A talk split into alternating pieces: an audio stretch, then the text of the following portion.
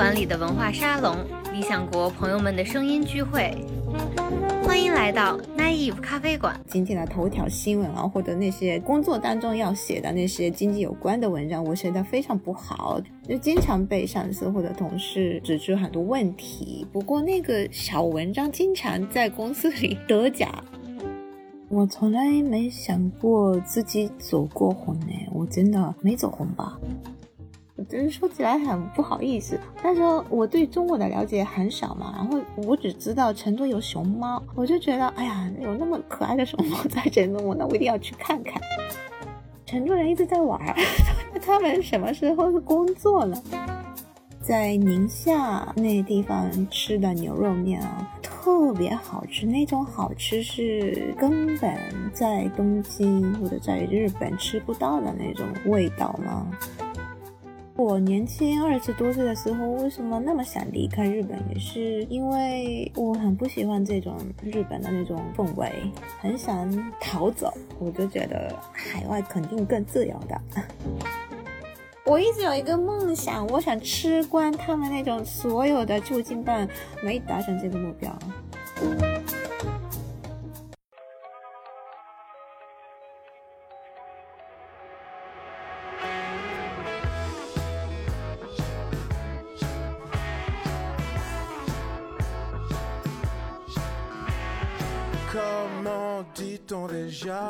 大家好，这里是奶衣服咖啡馆，我是好汉。大家好，我是张婷。那我们今天非常开心，邀请到了作家吉金忍做客我们的节目。然后呢，吉金忍老师可以跟大家打个招呼。你好，大家，我是吉金忍四季便当系列的作者。今天非常开心和二位一起聊天。我们这期节目的契机，其实吉金忍老师刚才也讲了，也是这个四季便当二的出版。吉金人老师在中国大陆获得知名度，其实很大程度上是因为《四季便当一》当时在豆瓣阅读上的走红，有很多人被吉金人老师的这种生活方式，包括他分享的这种美食便当日常打动，然后认识到吉金人老师。那也是在今年年底，在这样一个充满不确定性的当下，那吉金人老师好像在疫情期间写完了《四季便当二》这本书，然后由理想国出版。那我们今天其实就是想邀请吉金人老师跟大家聊一聊他的这个创作谈。说，因为我从编辑那里了解到，你确实是在疫情期间写完这本书的。疫情给了这个《四季便当二》一个什么样的机会呢？是这样子的，《四季便当》其实是很早开始就写了，一直没有做完是对了。所以我到这个疫情当中就觉得，剩下的部分可以就是写完，然后照片也可以拍。确实，在疫情当中。我的想法对生活也好，对这个人生观也好，就有一些变化。我觉得刚好也可以反映到随笔里面，还有便当的介绍方式也可以改变一些。所以确实可以说是有一点疫情的影响吧。疫情让我们发觉到日常其实是挺脆弱的，就是我们觉得理所当然的事情，也很快就被这种疫情或者其他的事情改变。这次我想更加珍惜这个日茶之美吧。你刚才说疫情造成你的这个创作心态跟四季便当一有一些变化，那你觉得就是最明显的变化是什么呢？也不能说特别明显吧。若您看这两本书，这个形式上是挺像的嘛。我用的材料也是便当一和便当二就一样嘛，就在当地的菜市场或者超市容易买到的食材，然后做出非常家常的一些菜。基本的，我对便当的概念是没有变化。不过，真的要说变化或者不同之处的话，可能是我更想介绍一种普通的便当，对日本人来说是最日常的便当，而不是说某个节日做出的很特别的菜，或者说给别人看的很漂亮的菜，而就是真正让自己开心的一个日常当中的便当。吉金老师刚刚提到这个普通便当，我记得我在你这个新书里看到有一篇，你讲到说在北京参加一个会议的时候，然后当时那个会议的主办方给大家订了便当，然后中国的一些好像是高校的老师吧，有点被怠慢的感觉。从你的这个文化观察里，你觉得中国人的概念里对于便当是不是理解的其实往往就是普通便当，好像没有豪华便当这个说法，是不是？那个场合里介绍的或者说到的那个便当是有点不一样，那是我在日本大使馆里打工的时候看到的一个情景嘛。我听中国的老师们就觉得开会中间吃便当是特别没意思的事情嘛。不过呢，日方准备的便当其实是非常高级的那种定制的便当吧，就是在北京的比较高级的日本料理店给他们做出来的，里面有鱼，然后很多日式的菜肴。我能看出来那个是呃比较贵的嘛，并不是说我刚刚说的那种普通便当，也不是家常菜。不过因为那个是便当嘛，没有热度的，就是常温的嘛，所以中国老师们就觉得还不如我们一起去下馆子，就吃一顿饭。中日之间跟大家吃饭这件事情有一点不一样的感觉。我感觉就包括在我在内，很多人看到《四季便当》这个书名的时候，都会理所当然觉得吉吉人老师可能是一个美食家。但我做一些采访的时候，吉吉人老师公然的在采访中就说自己并不是一个美食家。那你为什么对自己有这样的认识呢？我有说过这样的话吗？对，在四季便当一当时接受一些媒体采访的时候，你就说美食这个事情，它其实是你承载日常生活的一个方式，一个载体。更多的东西其实并不是关于美食本身的。哦，是是是是的，那确实，因为在我生活当中，便当确实这样很重要的部分，这个是一种我的生活一部分吧。不过我的生活也好，人生也好，并不是只有这一个。我喜欢出去外面采访，然后我喜欢逛书店，也喜欢看电影，我喜欢跟大家聊天儿。我现在在东京打打工，所以这些都是我的生活嘛，都是对我来说是很重要的事情，都值得写出来。大概是这样的意思，所以我写作的内容也是，就写这个四季便当的时候，特意写出跟食物有关的、比较温馨的日常当中的一些小故事嘛。不过我在别的场合的话，会写不一样的人和故事。所以便当在这个书里，其实它是一个串起你的生活记忆和那些兴趣的一个线索。它不是一本美食食谱书，它是反而是你的一本散文书，或者说你的记录自己生活的一个事情，是不是？是的，刚刚忘了跟你说，是便当第一本和这个四季便当二不同的地方是，就是中间隔了大概六年的时间嘛，我的年龄也是增加了，所以我看到的东西或者思考方式也有所不同，所以可能在这个随笔当中的那种对人生的理解还是稍微有一点不一样了。这一次我写到法国那边的小家庭。我在那边照顾小姑娘的时候的发生的一个故事嘛，对我人生观蛮有影响到的一件事情。这个事情是很久以前发生过的嘛，不过我到这个年龄的时候才回想起来，就觉得哦，其实那个事情是蛮有意义的，就重新发现过去的发生过的事情。您说的这个照顾小姑娘在法国这事情，要不要跟听众说一下？可能有的听众朋友是不是不一定知道是什么事情？是这样子的，我二十八岁左右的时候申请了一个签证，Working Holiday Visa，然后去法国那边过一年，一边打工一边旅游。我找了几个农场。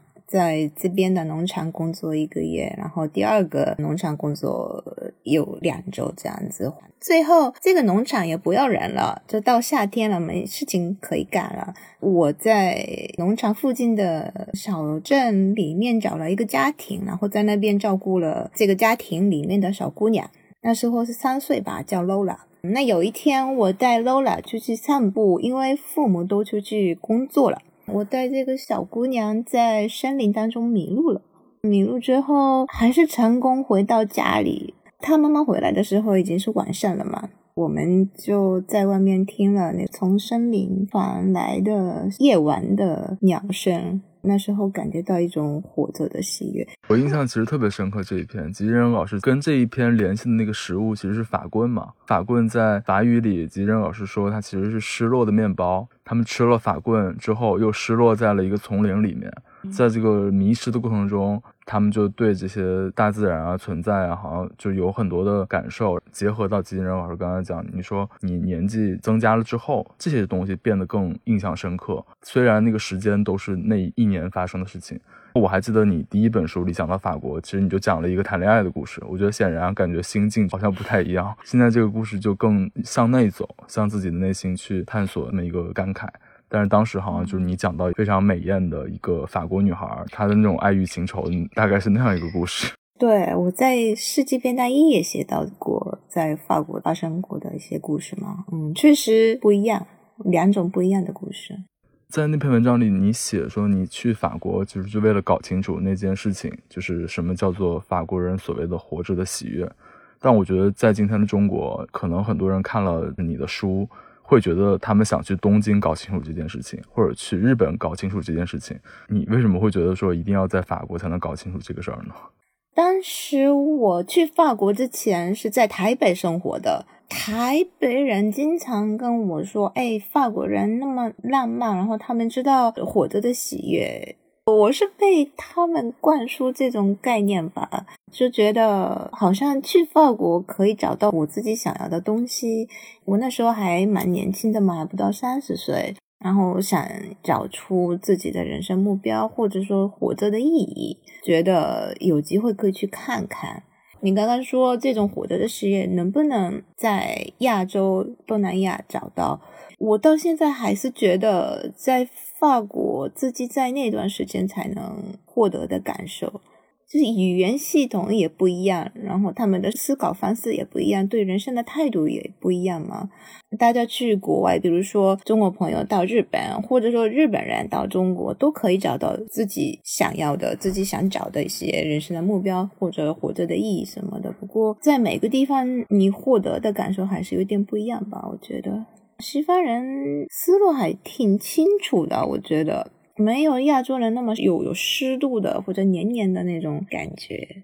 那你当时在台北啊，或者在北京啊，观察到的，比如说你身边的同事啊，年轻人，你是觉得大家对这个活着的喜悦有所忽视吗？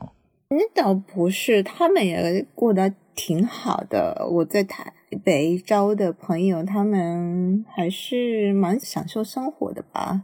因为那时候我不知道自己要干嘛。我一直在摸索，我做了很多尝试，就做了很多工作，当老师啊，或者卖广告啊，或者说当总经理秘书啊，都觉得这都不是我想要的东西，还是想多走走，多看看不一样的东西。所以，并不是说在台北或者是在日本找不到这种人生目标，而就是我自己想要去完全不一样的世界，然后给自己一种冲击或者新鲜感。就是像您说的，您生活过那么多地方，每个地方的饮食文化可能都是不太一样的。您之前说写食物这个事情，不光只是因为热爱食物本身，还是因为食物以及制作食物的过程是传达文化一个很好的方式。您是有意识把传达文化融入到食物里面去的吗？这可能也是跟我之前跑了很多地方有关系。我年轻的时候对做菜没有那么多的，没有那么特殊的兴趣吧。不过有几次，比如说我在法国的小家庭啊，或者去当地朋友家的时候，他们非常珍惜我随便给他们做的那些小菜，比如说手卷寿司啊。一碗味噌汤或者很简单的日式料理，他们就觉得很好玩，然后问我很多问题。但是我觉得，哎呀，就是食物可以吸引那么多人，透过食物我们可以聊这么多。可能那时候慢慢开始做菜是这么有趣的事情。所以您是觉得这样的一种把便当食物，然后跟日本人的这种身份和文化连接的这样一种方式，是跟您的记者生涯有没有关系？当记者的时候，您可能一直辗转世界各地，就这种漂泊，是不是会让您更明确的意识到自己日本人这样一个身份？而且好像你都是当经济记者，关心的事情好像是比较宏大的事情，是不是？这种状态也让你更强烈的想要关注细小的、微小的一些东西，比如说食物啊，或者说生活的日常啊，是不是有一些关系啊？当记者本身，我那时候写的都是跟经济有关的事情嘛。那我本身对经济或者说那种有很多数字，我数学特别不好嘛，我总觉得我不是那么适合做这个经济方面的记者的。那时候那个媒体那一家日本公司里面。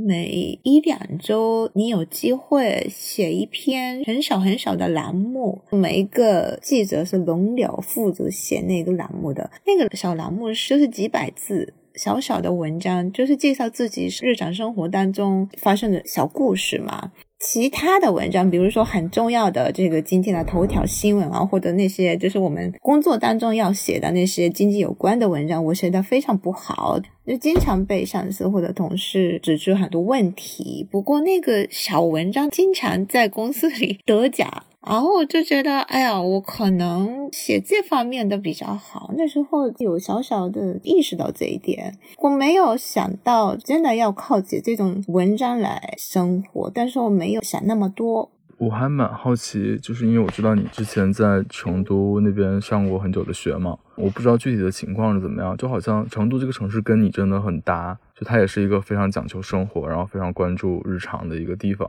跟中国其他大城市可能都不太一样。当时是怎么会要想去成都呢？当时有没有其他的选择？有啊，很多选择的，但是你可以选择三个地方，你随便填写你想去的地方。那我第一个选择了成都，是因为我很喜欢吃辣的嘛。那我觉得肯定要选择那个四川的。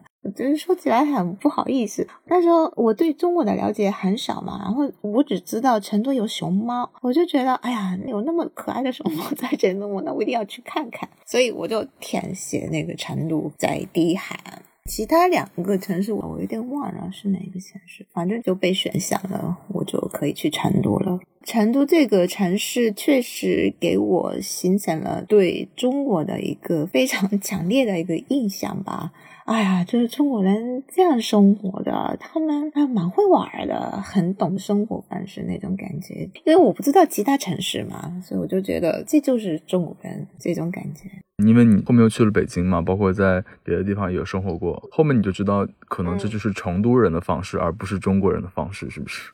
我慢慢发觉，中国这么大嘛，每个地方有非常不一样的生活方式。不过，其实我每个地方的生活方式都很喜欢。我现在最想念的城市是北京嘛，因为我在那边毕竟过了五六年的时间嘛，我还是蛮喜欢的那种北京特有的文化气息，还有那种大方宽容那种气质。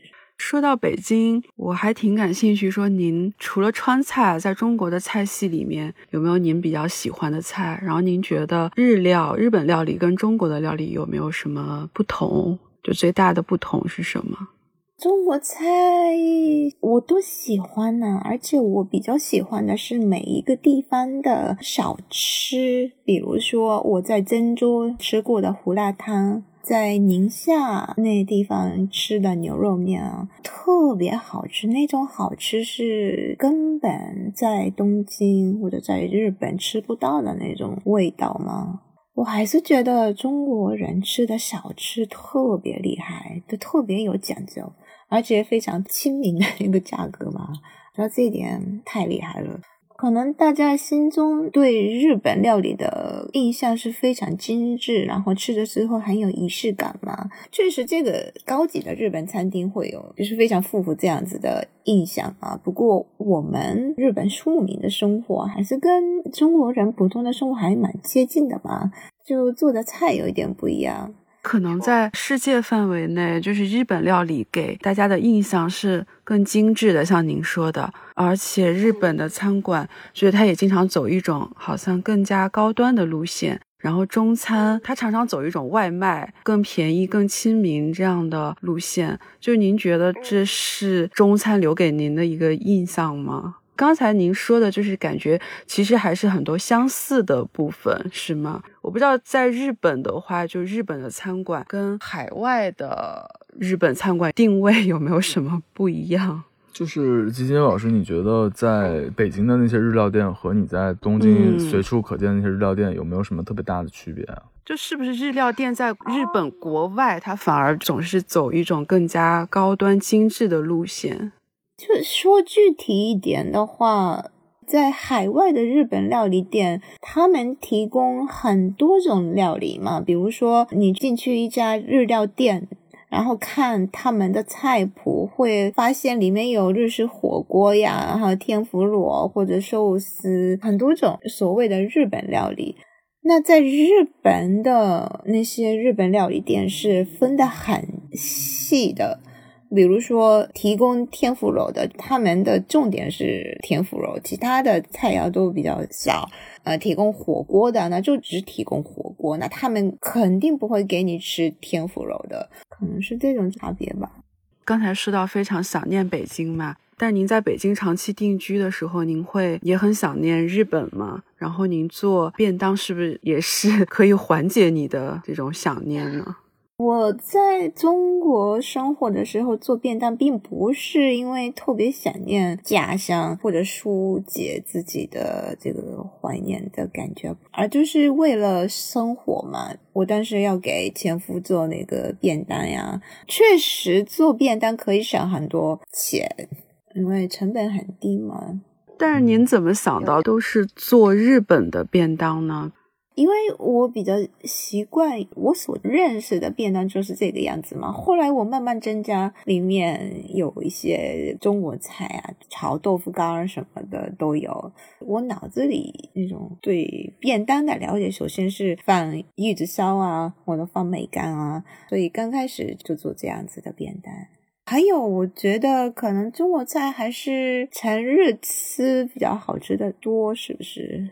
吉金荣老师，就是我在你新书的这个作者介绍那个看到一个蛮有趣的一个话，就是说致力于向华语读者介绍日本文化，就感觉你是这么一个关注日常、非常在意内心的人。一般的这样的有才华的写作者，好像没有这么有使命感，但你好像蛮有这种文化交流的这种使命感的。你感觉你在这件事情上做的怎么样呢？就你觉得有没有什么你可以想到的，让你觉得很自豪，消除了一些 文化上的误解的部分？我还是觉得自己没有那那种所谓的成就，当然有啊，我能出了几本书，这个是让我特别开心。不过我还是觉得自己还可以介绍很多事情的。虽然这个时代我们的网络上的信息来往是非常频繁，各地发生的事情一下子都会传到对方去嘛。几乎好像没有了语言的障碍，不过对某一个事情或者某一个人的深度的了解，还是需要一个可以把这个事情翻译给对方的存在吧。这不单单是语言上的翻译，而是那种把事情就好好讲给对方的那种。我觉得这方面我还是可以做的。现在来看的话，您自己怎么理解四季便当在中国的走红？我从来没想过自己走过红呢，我真的没走红吧？哦，不过真的我没发觉这件事情，我到现在就觉得我是一个小作者呀，非常不起眼的，所以请大家多多支持鼓励。但是能感觉到您非常喜欢做现在您做的这些事情，就是便当，然后食物，然后以及把这些食物相关的体验写成文字。刚才聊到说您是摸索了很久才找到这样一个方式的嘛？我还挺感兴趣，您大概是什么时候找到算是自由写作吧这样一个方式？然后并且您很确定，可能这就是一直想做的事情。我之前很年轻的时候看过一篇文章嘛，是夏目漱石他写的篇文章，他写的《我的个人主义》这篇文章。应该是中文也有被翻译过的嘛？我的个人主义是面向一批学生的公开演讲的一个文稿嘛。然后他对那些年轻人说：“夏目漱石他本身也是花了好多年，就过了三十岁才找到做写作的这种方式的嘛。那之前他一直在摸索。”而且呢，他认为一个人没找到自己真正想要的事情的话，非常不幸的，非常不开心的。我看这篇文章是应该是二十多岁还在大学的时候吧，那我就觉得他们是是那么伟大的人，都这么想，都这么烦恼过。他也是三十多岁才找到这种路线的嘛，所以我就觉得自己也得花时间，真的要找到自己想要的事情或者自己想做的事情。所以呢，我在二十多岁的时候一直在摸索。我自己知道我对文字有关的工作还是蛮感兴趣的，所以呢，在日本的媒体也工作了差不多五年的时间嘛，然后转到用中文写作。从上海的媒体开始，就写了好多好多文章，也做过很多翻译，也做过口译。所以我并不是突然在豆瓣上开始写起这个便当的事情，我前面做了好多事情，差不多是这么个过程吧。其实我在不到三十岁到三十五岁左右写的文章还是挺多的，就蛮零碎的。那您在这个探索摸索的过程里，您的心态和状态怎么样？就您是挺焦虑的在摸索，还是就觉得挺坦然的，干干这个试试那个，也比较放松？我性格还是一直很开心的那种吧。当然，我有时候也会焦虑嘛。不过，因为我爸爸就是这样子的人，他很会看某一个事情的好的方面，我可能继承了这个吧，所以没有太深的那种焦虑。我当然就是，哎呀，这篇文章没写好，那个截稿时间就是明天啊，他怎么办？怎么办？那种焦虑是经常有的。二十岁的时候根本不知道自己要干嘛，很烦的那种焦虑，是过了三十岁就没有了吧？可能年龄大了比较迟钝吧，也有点关系。呃，我不知道您有没有关注到，我们现在就是中国这边的年轻人啊，最近几个月经常讨论九九六，然后就是职场上这种非常的拼，然后内卷，就是导致大家的压力都非常大，然后非常的焦虑。不知道这个状态在日本的年轻人里面还有没有？因为日本给我的感觉好像是还挺有不同的状态在并存的，可能也有很多年轻人是不是比较低欲望？我不太知道，就是他们也像中国的年轻人现在这样这么拼，并且被这种九九六这么拼的这种生活状态所困住吗？我不敢说中国年轻人或者中国人怎么样，因为我知道大家的生活方式或思考方式有各种各样的嘛。如果我说在我眼中的日本年轻人，因为我在餐厅一起打工的那些年轻人，以他们为例的话。他们赚的钱也并不多，而且他们的未来也很不确定的，因为疫情，然后日本这么不景气，一直在这种低空飞行的状态嘛。不过至少他们在和我的交流当中，并没有表现那么深的焦虑，而且他们很知道自己至少这一段时间要干嘛的。嗯，比如说有些人是想搞音乐的，那他们是一边打工一边搞音乐。出唱片，嗯，卖的也不怎么样，不过啊，还是蛮悠哉悠哉的。他们就蛮就知足吧，感觉是因为现在日本的社会，他们的价值观也是比较多样化嘛。现在的日本社会和日本人都比较能接受不一样的生活方式。包括不结婚、不生小孩子、不买房都 OK 的，都非常普遍的事情了。现在相对来说，给年轻人的这些从固定概念来的那种压力是应该比较少吧。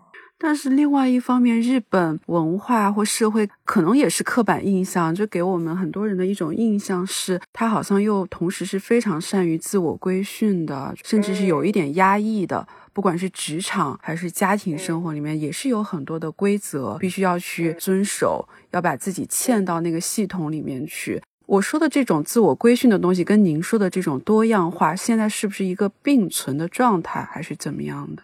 可以说是并存状态，而且确实在世界中。大家对日本的印象，比如说很干净啊，非常有礼貌，很擅长，就是很多人是协力完成这个目标。这种印象是一方面来说，是从我们传统的状态，比如说比较有约束感的生活状态、社会状态有关的嘛。目前可以说是日本的传统的生活方式正在瓦解当中，然后有一种新的生活方式的诞生吧。确实，两个概念、两个状态的并存状，我也有这种感觉。吉先生老师，那你以你自己的个人经历和这个生活态度而言？某种程度上，你是对这种社会性的状态或者这种传统的东西进行了某种反叛吗？就你的观察和你身边的人而言，当时我年轻二十多岁的时候，为什么那么想离开日本？也是因为我很不喜欢这种日本的那种氛围，很想逃走。我就觉得海外肯定更自由的 那种感觉是有。那您觉得，对于现在的年轻人，可能尤其中国的年轻人，还是像我刚才说的，还是有挺多人困在这种工作里面，还是非常累的，可能还没有完全能够找到一个突围的方式。就您从自己的经验出发的话，您有没有一些什么样的线索或建议可以给他们呢？不断的去摸索吗？还是怎么样？因为就像刚才张婷所讲的那个状况，其实是有比较多的年轻人，他们也很优秀，然后他们有着一份薪水很高的工作，但是他们可能没有任何闲暇，可能没有时间去做所谓的我自己到底是谁，我究竟想做什么？这样的思索，就是被推着往前走，包括要买房啊，压力也很大，就这样的状态，你觉得你有什么建议给到他们吗？还是多旅游吧，而且旅游并不单单是享受当地的美食啊，或者说高级酒店什么的，就是多看不一样的生活方式吧。你去国外也好，你在国内也好，你去多旅游看看更不一样的生活方式的话，你在人生当中遇到困难，或者说就很大的变化的时候，你可以给自己找出另外一个路线。因为你看过嘛，其实我目前的生活方式不是唯一的，世上有那么那样生活的人，或者这样生活的人，我也可以做，所以你可以给自己很多机会。这种思想的空间会大一点，所以我觉得还是走出自己的圈子，然后认识多一点的朋友还是挺重要的，而并不单单是在自己的圈子里就扩大那个人脉，而就是说，这有时候是给自己很大的压力呀，你得跳进一个非常陌生的环境里，要重新建立起一个人际关系。不过这个是还是挺需要的。像我们刚才说的，很多年轻人他工作啊或者生活他很忙，他可能根本没有时间自己做菜，然后就很依赖叫外卖。我不知道您对这个现象怎么看，或者在日本这样的现象多吗？在中国是很多很多年轻人几乎是一年到头不太做饭的，就是主要都是依靠外卖。而且北京可能是全中国甚至全世界外卖最发达的地方。吉金仁老之前在北京住过嘛，应该也有感触吧？对这一点。我觉得外卖也挺好的呀，确实，就做饭啊或者准备菜是还是得花一定的时间嘛。你特别满的时候，我也很想透过外卖来解决这个三顿饭。不过日本的一个问题是人力费，就是劳动费太贵了，所以你叫一个外卖会很贵。嗯，你知道吗？有时候你要叫一个比较炒饭啊，或者咖喱，那你付的那种送餐费，就跟那个咖喱这个价钱是一样的嘛。我觉得偶尔用外卖真的没什么问题，这个是我觉得必须的。对现代生活当中，不过呢，做菜本身也是可以舒压的，就你可以缓解一下自己心中的那种焦虑，因为你做菜的时候，我把自己要放在一个完全不一样的世界里面嘛。这个菜怎么洗，怎么切，你要从头到尾想清楚。那这个给你一种另外一个思考的方式，所以那个时候你可以。把那个工作用的大脑这块部分可以让它休息一下，吃好这顿饭，然后再回到工作。我觉得这也是蛮好的一个方式，可以试一试。哪怕是热一热豆浆啊，或者煮一煮鸡蛋啊，从这个小小的事情开始。你喜欢买菜吗？你享受买菜采购的这个过程吗？啊，我特别喜欢。我觉得做菜就最好玩就是买菜的那个环节吧。我觉得。而且我觉得我特别能理解吉英老师刚才说的，做菜的时候你是把自己抛到一个跟日常或工作完全不一样的世界里面去。尤其是像我们这样的一些长时间伏案工作，面对着电脑或者写字、读书这样比较静止状态工作的人来讲，就是做饭的时候还是一个他可以动手，然后你 就是有很多这种互补跟调节的东西在。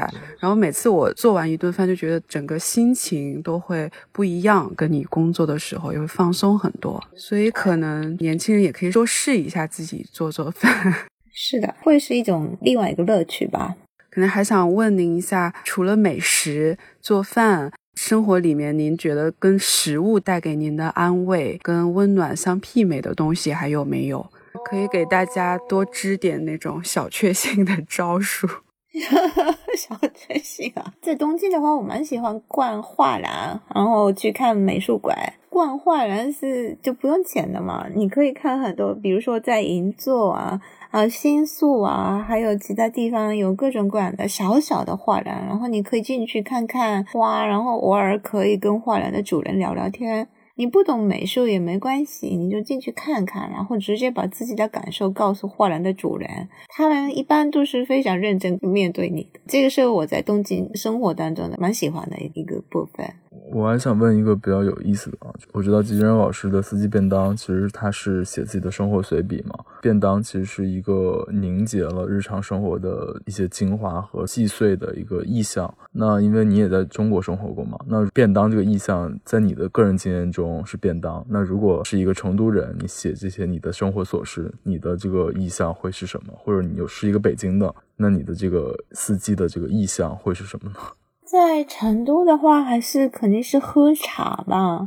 我发现成都人还蛮会看书的。我去过他们那边的旧书市场，还挺有意思的。反正他们的文化活动还挺多的。我觉得也可以写写成都人的那种打麻将、吃火锅的那种生活，我觉得还蛮有意思的。成都人一直在玩儿 那种，他们什么时候是工作呢？你知道吗？对他们的日常生活我还蛮感兴趣的。所以有闲暇还是很重要，太忙就容易活得面目可憎。因为在大家的那个戏眼里，都是北京就是美食荒漠，其实没有什么重要的食物。有那个什么卤煮啊，什么但谁会吃啊？很少人会吃 啊？是吗？我还是觉得北京也是是小吃王国呢，还是有各种各那个老字号嘛，可能没有那么华丽或拍照起来那么好看的，不过你吃起来你真的会吃出他们很用功的那种东西。想写的东西太多了，我想写他们的小吃，然后还有驻京棒啊什么的。我一直有一个梦想，我想吃光他们那种所有的驻京办，没达成这个目标，我想完成。现在还有吗？驻京办？有有有的我我前两天还去了贵州大厦。哦，那个是还是北京特有的吗？对对对，因为大家都要在北京有一个办事的地方，驻京办，中央集权的结果。对对对，蛮有意思的。东京没有这个嘛？这这个北京特色。我想起来一个还挺有意思的问题，我觉得我们可以每人说一道，就是自己特别有记忆点的一道菜，因为我们刚才一直在聊那个食物跟记忆的关系嘛。对我们自己来说，最有记忆点或者跟你的个人经验、回忆、故事最相关的一道菜。就是四季便当之最，有没有这么一道？或者吉珍老师说一个成都的吧，说一个成都的现在浮现在脑海中的，然后很有趣的一段记忆的一道菜吧。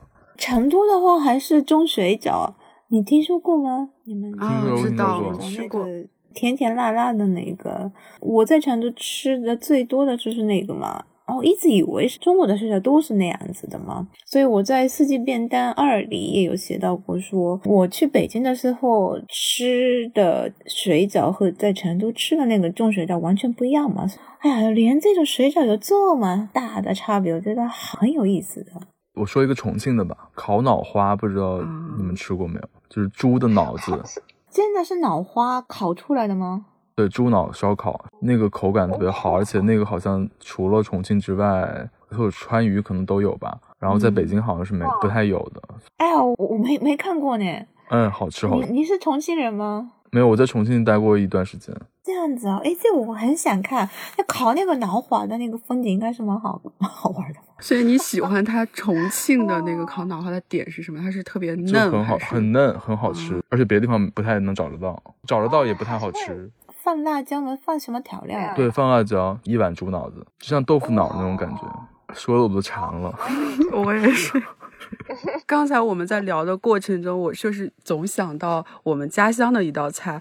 我是那个山东淄博人，就是我们那边小地方，但是有一道菜叫酥锅，也是其他的地方找不到。它就是用鱼、排骨、白菜、豆腐、海带，其实做法不难，就是铺在锅里面，然后再放上调料，就是一直炖，一直煮，就是要煮到非常烂，像酥了一样，就是一整锅，所以它就叫酥锅。而且经常都是在过年前后做，是一道就是还挺家乡特色的菜。